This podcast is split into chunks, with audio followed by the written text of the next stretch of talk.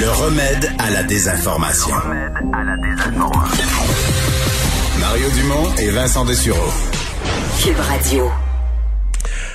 Alors, euh, c'est un sujet dont vous avez entendu parler et les gens qui suivent ça doivent se demander, mais voyons, ils nous en parlent toujours aux nouvelles, c'est comme si ça se fait jamais. Euh, pourtant, ça avance, ça se fait ailleurs dans le monde, ça commence un peu ici. Les tests rapides, et parmi les tests rapides de la COVID, il y a les tests salivaires. Alors, on dit qu'un test de salive qui pourrait remplacer euh, celui qui est fait qu'un écouvillon. Euh, docteur Judith Fafard est médecin conseil pour l'Institut national de santé publique du Québec. Docteur Fafard, bonjour. Bonjour. Parlez-nous un peu, décrivez-nous un peu ce, nouveau test qui semble susciter un certain espoir. Bien, en fait, euh, ce sur quoi on travaille à l'Institut national de santé publique avec les, euh, les différents hôpitaux au Québec, euh, je vais vous décevoir, M. Dumont, c'est pas des tests rapides antigéniques avec la salive. Euh, mais je comprends un petit peu euh, la confusion parce qu'il y a deux euh, il y a deux tests qu'on peut faire à partir d'échantillons salivaires.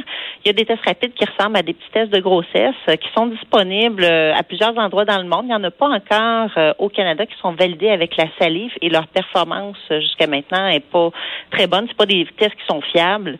ce sur quoi on travaille nous, c'est la salive pour remplacer euh, l'échantillon qui se fait. OK, mais donc on aurait quand même le délai de laboratoire. Donc on n'aurait pas le, résultat rapide. On aurait un test plus simple à faire pour les personnes, moins, moins invasif que les couvillons dans le nez. C'est ça. Tout à, tout à fait. C'est beaucoup plus facile à, prélever parce que la personne peut à la limite le faire elle-même. On n'a pas besoin d'un professionnel de la santé là, qui, est, qui est spécialement formé pour aller chercher euh, les, les, les, sécrétions avec un écouvillon dans le nasopharynx. C'est plus confortable aussi. Euh, mais il va quand même falloir envoyer l'échantillon au laboratoire. Je comprends. Donc, on a la même analyse de laboratoire, mais en même temps, vous allez me dire, on garde le même niveau de fiabilité parce que c'est ce qu'on craignait des tests rapides. C'est une fiabilité qui, qui baisse à 85-90% ça peut être beaucoup d'erreurs. Oui, même euh, même que les tests antigéniques pour certaines trousses, euh, la, la fiabilité elle est plus faible que ça. Ah oui? Ça c'est c'est un autre dossier, je vous dirais là, mais non, ce qu'on ça sur quoi on travaille, c'est un prélèvement qui serait de la salive ou un gargarisme qui est dans le fond de la salive diluée, mais avec un test qui a la même performance que ce qui est déjà offert dans le réseau là, avec euh, les écouvillons dans le Vous dites on travaille là-dessus. Est-ce que c'est ce qu'il y a d'autres pays qui travaillent sur le même genre de, de modèle? Oui, ben en fait, euh, la salive depuis le printemps, il y a différents, euh, il y a différents endroits où est-ce que que ça a suscité un intérêt. aux États-Unis, il y a certains laboratoires qui l'ont installé. Au Canada, on avait fait déjà des des premières études de validation au printemps. D'ailleurs, il y a, euh, il y a un hôpital là, dans, dans la région de Montréal qui avait fait euh, une validation plus extensive avec la salive. C'est validé pour certaines trousses commerciales en Europe, euh, mais la salive, c'est un peu visqueux. Donc, il y a des manipulations supplémentaires qu'il faut faire avec le prélèvement. Puis c'est le, le, le, petit inconvénient, c'est que ça nous ralentit au laboratoire. Donc, dans le contexte où on avait des fois des retards avec nos échantillons, où est-ce qu'on essayait de faire fonctionner les laboratoires à pleine capacité, euh, il fallait qu'on travaille un petit peu davantage. Là, il y a la, il y a la Colombie-Britannique euh, le mois dernier qui a, qui a eu une, une super belle idée, euh, qui ont décidé de, de, diluer, si on veut, la salive au lieu de la diluer au, laboratoire, de la diluer directement dans la bouche des patients en les faisant se gargariser.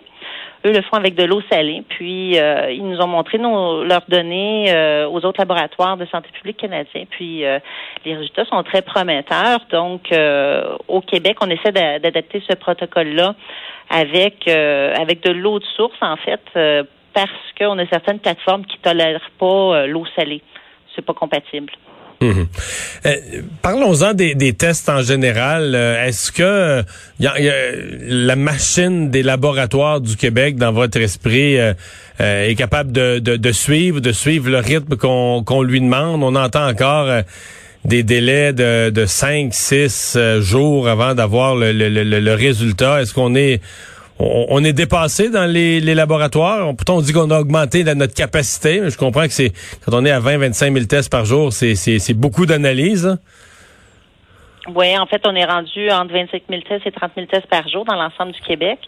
Euh, il y a probablement une mécanique là à améliorer pour euh, donner les résultats des tests amener les résultats rapidement au laboratoire parce que la, plupart des laboratoires sont, euh, quand le test arrive au laboratoire, la plupart des laboratoires sont capables de faire les tests en dedans de 24 heures de la réception du laboratoire Après ça, faut euh, faut quand même que le prélèvement. Fait que vous dites donc le délai, le, le, délai, c'est c'est pas sur le dos du laboratoire qu'il faudrait trop le mettre. Ben, à première vue. Euh, à première vue, non, nous on n'a pas. C'est sûr qu'il y a eu des périodes euh, où est-ce qu'il y a eu des retards dans les laboratoires là, au tout tout tout début de la pandémie, alors que les tests étaient offerts en quantité limitée.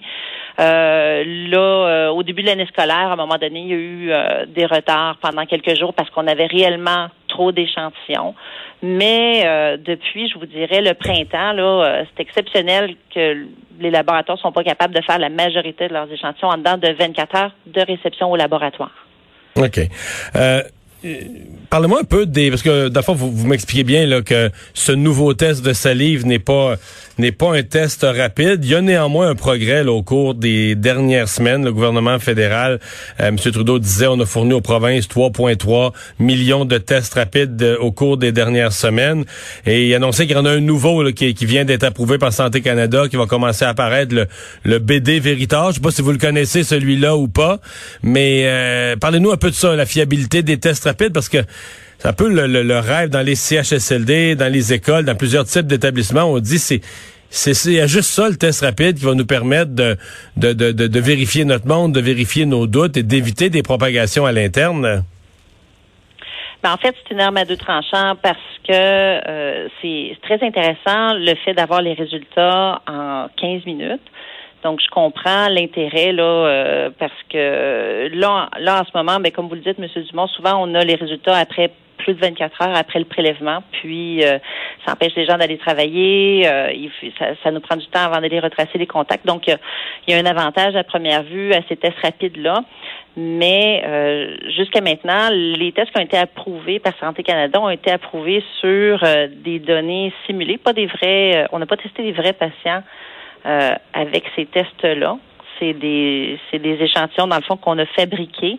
Puis avec ces échantillons-là simulés, on, on a l'impression que ces tests-là sont moins capables de détecter le virus que nos PCR traditionnels. Donc on est plus à risque d'avoir des faux négatifs. Là. Une personne qui sort négative puis qui, qui, qui a quand même le virus. Là. Tout à fait. Donc ça, ça c'est mortel parce que là, t'as une personne qui s'en retourne travailler, qui se pense correct, c'est un peu le pire des scénarios. Là. C'est ça. Il faudra voir les gens qu'on détecte pas. Est-ce que c'est des gens qui sont aussi contagieux que les gens qu'on détecte? On le sait pas encore. C'est, c'est, des choses qu'il va falloir vérifier. Puis on a peur aussi, étant donné que ces tests-là peuvent être faits en dehors du labo par des gens qui ont peut-être un petit peu moins d'expérience qu'il y ait des résultats faussement positifs, qu'on dise à quelqu'un qui a la COVID alors qu'il l'a pas. Euh, ça s'est produit dans l'État du Nevada, entre autres, où est-ce qu'ils ont mis un frein sur l'utilisation des tests rapides parce que 60% de leurs résultats étaient des résultats faussement positifs.